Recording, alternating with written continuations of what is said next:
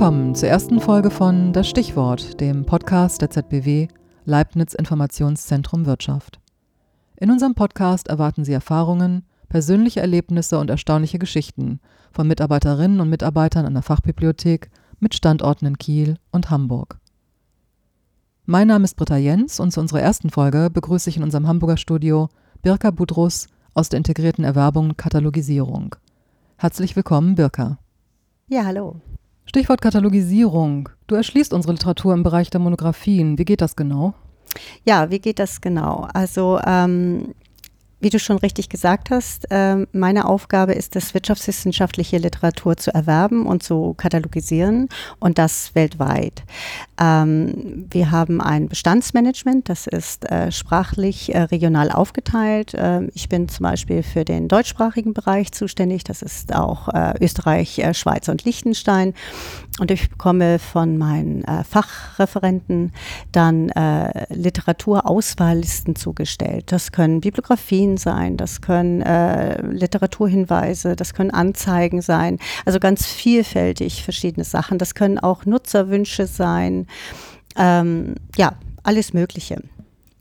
Und äh, aus diesen äh, Bestellhinweisen äh, versuche ich erstmal äh, zu ermitteln, ob wir die Publikation eventuell schon erworben haben.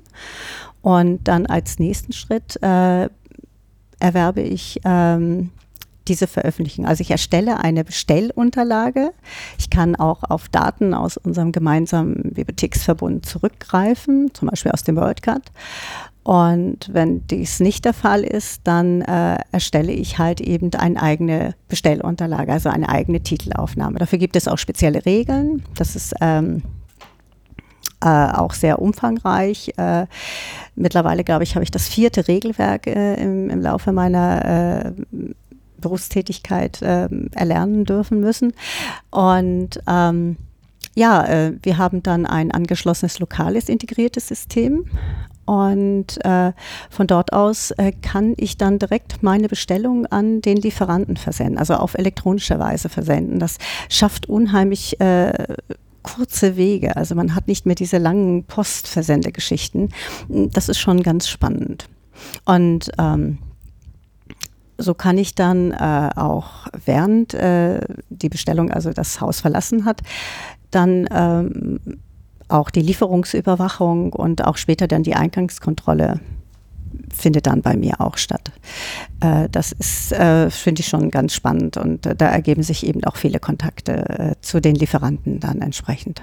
Das finde ich besonders interessant mhm. und an diesem Bereich. Und wenn das Buch dann nachher da ist, dann musst du es noch katalogisieren oder ist das schon alles genau, automatisch? Genau, das ist dann der, der, der, zweite Schritt. Also wenn ich dann, wie gesagt, das Buch erworben habe, ähm, muss ich dann äh, ein, ein Katalogisat äh, für unseren Verbundkatalog erstellen.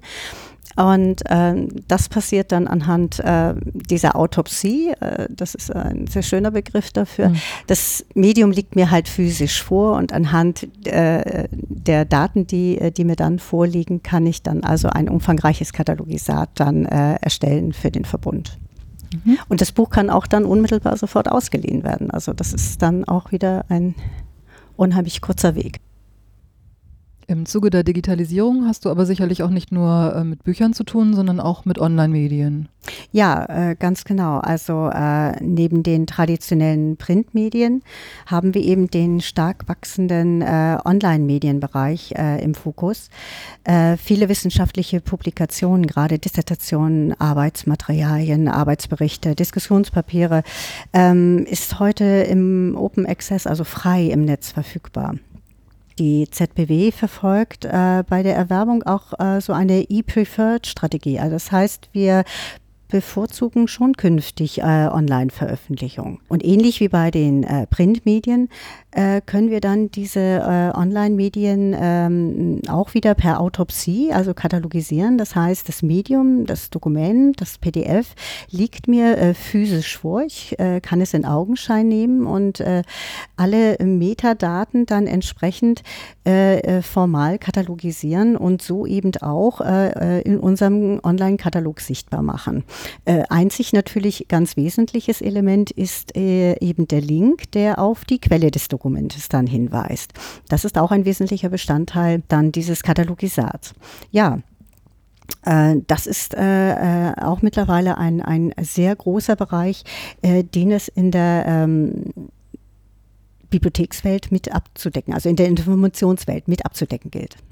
Ähm, bist du ja bereits seit 1979 hier im Haus, hast ja, ja deine Ausbildung gemacht im damals noch dem Hamburgischen Weltwirtschaftsarchiv. Ja. Und ähm, ja, da hat sich doch bestimmt seit damals einiges verändert in der Arbeitsweise. Ja, äh, nicht nur in der Arbeitsweise. Es ist, es ist schon ganz interessant, ähm, alleine schon, äh, wie ich meine Ausbildung hier begonnen habe. Also wie gesagt, 1979, war gerade damals 16 Jahre alt. Ähm, ich habe zwei Telefonate geführt. Eins mit der Staats- und Universitätsbibliothek, die zu dem Zeitpunkt alle Ausbildungsplätze schon ähm, belegt hatten. Und äh, die gaben mir dann die Nummer von dem HWWA. Das kannte ich damals noch nicht. Und äh, dort habe ich angerufen und dort durfte ich dann gleich mit meiner Bewerbungsmappe zum Vorstellungsgespräch vorbeikommen. Und äh, zu dem Zeitpunkt gab es, glaube ich, drei Bewerbungen auf zwei Ausbildungsplätze. Heute haben wir, glaube ich, 150 Bewerbungen auf einen Ausbildungsplatz. Das ist schon auch ein kleiner Unterschied, mhm. würde ich sagen. Ja, so hat das damals angefangen. Ähm, die Ausbildung selber, der heutige FAMI, also der Fachangestellte, die Fachangestellte für Medien- und Informationsdienste, ähm, ist heute dreijährig. Damals habe ich zwei Jahre gelernt. Ähnlich finde ich viele Sachen schon im Vergleich zu früher. Ähm, wir haben auch damals, oder ich habe auch damals alle Abteilungen durchlaufen, habe mit allen möglichen Arbeitsbereichen, also habe Einsicht in alle möglichen Arbeitsbereiche bekommen, habe äh, mit verschiedenen Kollegen zusammengearbeitet, ähm, habe viel gesehen. Es gab auch kein eigenes Ausbildungszimmer. Man hat wirklich dazwischen gesessen. Ne? Also mhm. ob man nun wollte oder nicht. Also man war Teil der Abteilung und ähm, es ist auch irre viel geraucht worden damals. Also das ist auch etwas, was äh, ich nicht unbedingt vermisse seit, äh, seit der damaligen Zeit. Das muss, hat sich schon, finde ich, find ich, sehr positiv verändert.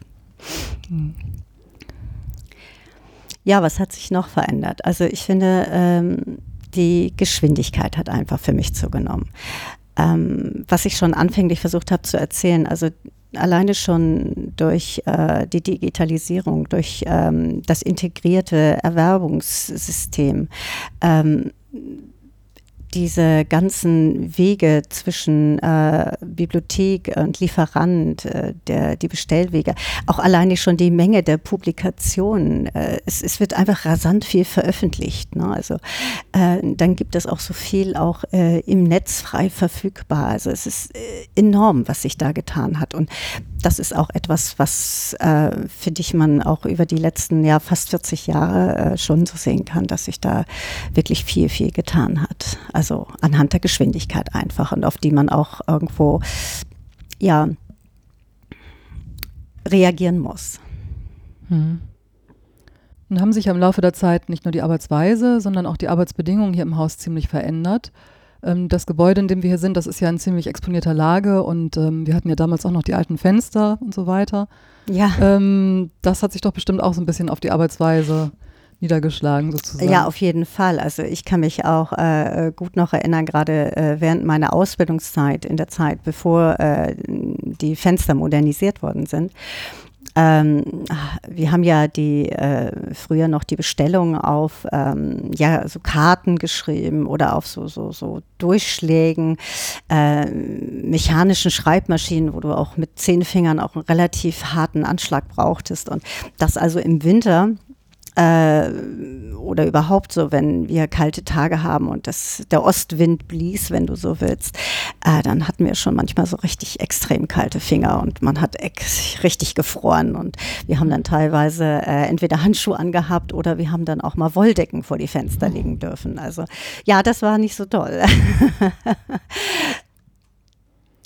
Dann gab es ja damals auch noch diesen alten, diesen alten Holzkasten, den großen Katalog. Ne? Das ja. war ja auch nicht so einfach, damit zu arbeiten, kann ich mir vorstellen. Ja, also äh, teils, teils. Also der, der äh, alte Katalog äh, selber war eigentlich gar nicht so mein Hauptmaßlich, also maßgebliches Problem, sondern ähm, wir hatten äh, in unserer Abteilung, die noch damals Monografienakzession hieß, einen Interimskatalog. Und äh, um nicht jedes Mal an diesen Hauptkatalog gehen zu müssen, haben wir also mit diesem Interimskatalog gearbeitet, der so drei Jahre zurückreichte. Und dieser Katalog bestand aus Metallschüben. Und die waren richtig schwer. Die waren richtig schwer und die waren auch richtig laut und quietschten immer so beim Auf- und Zuziehen.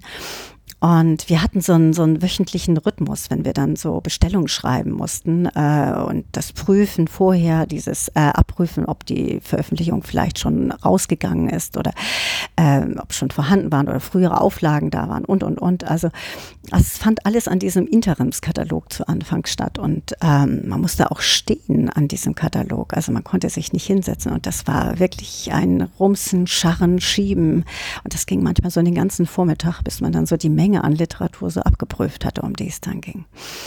Nicht so schlimm war dann, wie gesagt, nochmal das Arbeiten dann an dem großen Katalog. Das, wie gesagt, der war, bestand aus Holz und der war schon deutlich komfortabler. Aber auch da wieder stehen war angesagt und ähm, das war aber nur ein kleiner Teil des Ganzen. Also richtig spaßig war die Geschichte mit dem alten Metallkatalog. Und den haben wir noch bis 1999 gehabt. Hm. Da haben wir dann erst äh, in das, äh, sind wir dann praktisch erst in das elektronische Zeitalter gestartet und haben dann äh, ja mit einem eigenen Erwerbungsmodul, dem BIS C, äh, angefangen und auch nur zwei Jahre später, ich glaube 2001 war es dann schon, dass wir dann in den GBV mit dem LBS 3 gestartet sind. Und heute arbeiten wir mit LBS 4, also auch schon eine ganze Zeit. Hm, und alles am Computer. Und das ist dann alles im Computer, mhm. genau.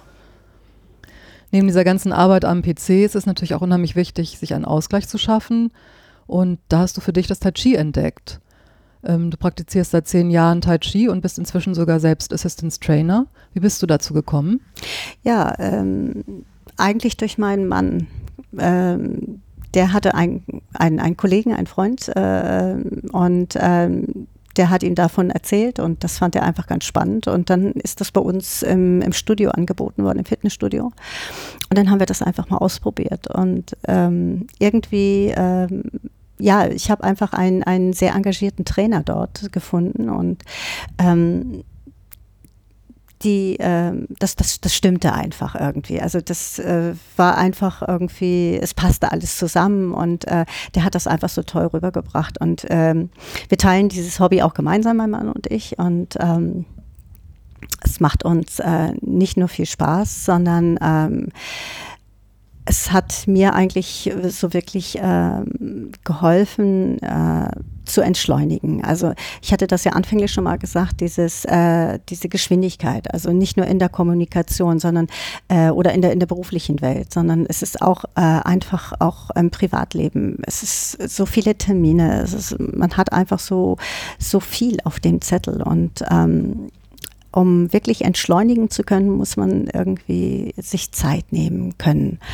Und äh, da hilft dieses Tai Chi ungemein, weil du musst dich halt sehr konzentrieren und äh, dich ähm, zurücknehmen und äh, auf das fokussieren, was du da gerade machst. Und das machst du eben extrem langsam. Diese Bewegungen sind eben extrem langsam und trotz allem mit einem Hochmaß an Koordination, ähm, was eben auch die äh, gesamte mentale Ausgewogenheit in dir dann äh, äh, wieder irgendwo in Einklang bringt für diese Zeit, wo du es dann eben praktizierst. Und ähm, das äh, hat mich eigentlich wirklich, äh, ja, unheimlich bestärkt, auch weiter drin zu machen und ähm, insofern auch diese Motivation durch meinen Trainer. Du hast es ja gesagt, ich habe jetzt äh, im letzten Jahr auch diesen Assistance Trainer gemacht. Also das ist halt ähm, auch maßgeblich von ihm ausgegangen, äh, mich darin zu bestärken, das weiterzumachen und meine Fähigkeiten da auszubauen. Und ähm, das ist ein super Ausgleich zu dem, was man so tagtäglich hm. so macht. Nun hatte ich aber einem unserer Gesundheitstage hier in der ZBW die Möglichkeit, bei dir an einem Schnupperkurs Tai Chi teilzunehmen. Und ich muss ja sagen, das sieht alles unheimlich leicht und fließend aus. Aber wenn man dann selber davor steht und das machen soll, die ganzen Gliedmaßen koordinieren, die Bewegungen nachmachen, dabei auch noch atmen, ähm, das ist schon echt schwer umzusetzen. Wie lange hast du denn gebraucht, bis du das so, die Grundformen sozusagen drauf hattest? Ja, du hattest das ja schon gesagt. Also ich bin da jetzt schon seit zehn Jahren dabei und ähm, also ich bin immer noch äh, lernend. Also äh, man mhm. findet da keinen Abschluss. Ähm, natürlich äh, nach kurzer Zeit, also ich habe 2008 angefangen, also das sind jetzt wie gesagt im zehnten Jahr. Ich habe im Folgejahr dann bereits meine erste Prüfung ablegen können. Äh, aber das ist nicht, dass eben man dann zu dem Zeitpunkt schon perfekt ist, sondern äh, man ist dann auf einem Weg äh, entsprechend. Äh, was man erlernt äh, im Laufe der Jahre ist dann, und äh, je häufiger du es praktizierst, ist es einfach ein, ein, einen größeren Fluss in die Bewegung zu bekommen. Das heißt, es wird alles viel leichter, viel geschmeidiger, weicher. man ist nicht mehr so statisch, nicht mehr so abgehackt in den Bewegungen, sondern es ist einfach ähm, ein wirklich, äh, ja, stellst dir wie Wasser vor. Du fließt einfach in deine Bewegung und entsprechend ähm, äh, fließt auch dein Atem und äh, du beruhigst deinen Geist. Und genau das ist halt das zentrale Thema. Aber Tai Chi ist eben nicht nur das, sondern ähm, es ist ja eine Form auch des, äh, ja, es ist ein, eine Kampfsportform, mhm. das muss man halt ja schon so sehen. Es ist halt äh, eine, eine rhythmische Bewegungsform und äh, viele denken immer, ja, so eine mega langsame Bewegung und so. Nein, das ist es also nicht, wenn man dann weitergeht. Und das haben wir jetzt ja auch schon gemacht. Ähm, durch diese vielseitigen Kontakte auch meines Trainers waren wir jetzt 2015 in China mhm. und äh, haben dort bei einer ähm, Tai Chi Dao Meisterin äh, Tai Chi Säbelkampf gelernt. Also es gibt durchaus auch Waffentechniken, äh, die mit dem Tai Chi verbunden sind und das in Einklang zu bringen, ist dann nochmal so eine ganz andere Herausforderung. Aber meine Leidenschaft liegt eigentlich beim Tai Chi Fächer den finde ich und favorisiere ich total. Also das ist äh, eine sehr spannende Form des Tai Chis. Was ist das genau? Ja, du hast äh, ein oder zwei Fächer in der Hand und äh, koordinierst den halt eben mit der Bewegung. Und äh, er wird äh, rhythmisch zu bestimmten Formen dann auch auf- oder zugeschlagen. Du musst ihn fangen, du musst ihn werfen. Also hier wird die Koordination nochmal äh, besonders äh, dann äh, gefordert und ähm, das Ganze wiederum maßgeblich in einen ganz weichen Fluss zu bringen. Also das ist schon, ja, ist schon eine, schon, schon eine Steigerung, mhm, finde ich. Du machst es ja schon eine ganze Weile. Ist Tai Chi inzwischen Teil deines persönlichen Tagesablaufs geworden und deiner Lebenseinstellung? Äh, ja, Lebenseinstellung, äh, ja, ich, ich bin immer wieder äh, bemüht, genau, ich, ich mache ja auch schon seit zwölf Jahren Yoga. Also ich bemühe mich ganz, ganz intensiv, äh, um Ruhe und äh, innere äh, Gelassenheit zu bekommen. Aber ich bin halt nicht der Typ dafür. Und aber ähm, es tut mir selber gut und ich schaffe immer wieder Momente und Wege, ähm, um dieses Tai Chi in dieser Weise oder das Yoga in dieser Weise einfließen zu lassen. Und gerade beim Tai Chi fällt es mir besonders leicht, weil äh, das kann ich überall machen. Ich kann sogar äh, einfach an der Bushaltestelle stehen äh, und stehe einfach, äh, ohne dass es irgendwie jemanden interessiert. Ähm, umgekehrt äh, im, im Urlaub äh, an den schönsten Orten, wo du bist, äh, kannst du einfach mal am Strand stehen und einfach so ein bisschen dich bewegen, ohne dass du jetzt großartig ins Schwitzen geraten musst oder schnell irgendwo hin sein musst. Oder du kannst einfach das, was du gerade tust, in Einklang bringen mit dem, wo du gerade bist. Und das ist eine sehr, sehr schöne Erfahrung. Hm. Um abschließend nochmal zum Thema Bibliothek zurückzukommen. Das Thema lässt sich auch in deiner Freizeit nicht ganz los. Du betreust in deinem Wohnort ehrenamtlich zwei Grundschulbüchereien. Kannst du dazu ein bisschen was erzählen? Ja, äh, da bin ich äh, dazu gekommen, eigentlich während meiner ähm, Elternzeit oder, oder während meines Erziehungsurlaubes. Äh, mein Sohn ist 1993 geboren und 1996 habe ich dann an einer Grundschule äh, angefangen, ähm, einer bekannten Lehrerin eigentlich ein bisschen zur Hand zu gehen, so stundenweise einfach noch ein bisschen mit reinzuschnuppern und eine Ausleihe zu machen für die Kids. Und das war so ganz nette Unterbrechung und äh, man konnte gut helfen. Und ähm, dann habe ich ja wieder angefangen zu arbeiten. Und äh, als dann mein Sohn 2000 äh, eingeschult wurde an einer anderen Schule, fand ich dieses Projekt aber immer noch schön und hatte da ja auch immer noch ein bisschen Zeit investiert und habe diese Idee mit an diese Grundschule genommen. Und aus dieser Idee wurde dort dann ein Projekt und 2003 haben wir dann auch dort eine Grundschulbücherei äh, eröffnen können. Und ja, ich betreue die also immer noch ehrenamtlich beide ähm, an ähm, einem Nicht-Arbeitstag, an einem freien Tag von mir, so ein bisschen stundenweise am Vormittag und organisiere das dann so, das Drumherum und die Ausleihe für die Kids und auch, auch die Erwerbung natürlich von neuen Büchern und freue mich an dieser sehr, sehr jungen Nutzerschaft. Das ist ein Ausgleich, finde ich, zu dieser wirtschaftswissenschaftlichen Bibliothekswelt. Ja, das ist doch ein tolles Schlusswort. Dann bedanke ich mich für das Gespräch, Baka. Okay, danke.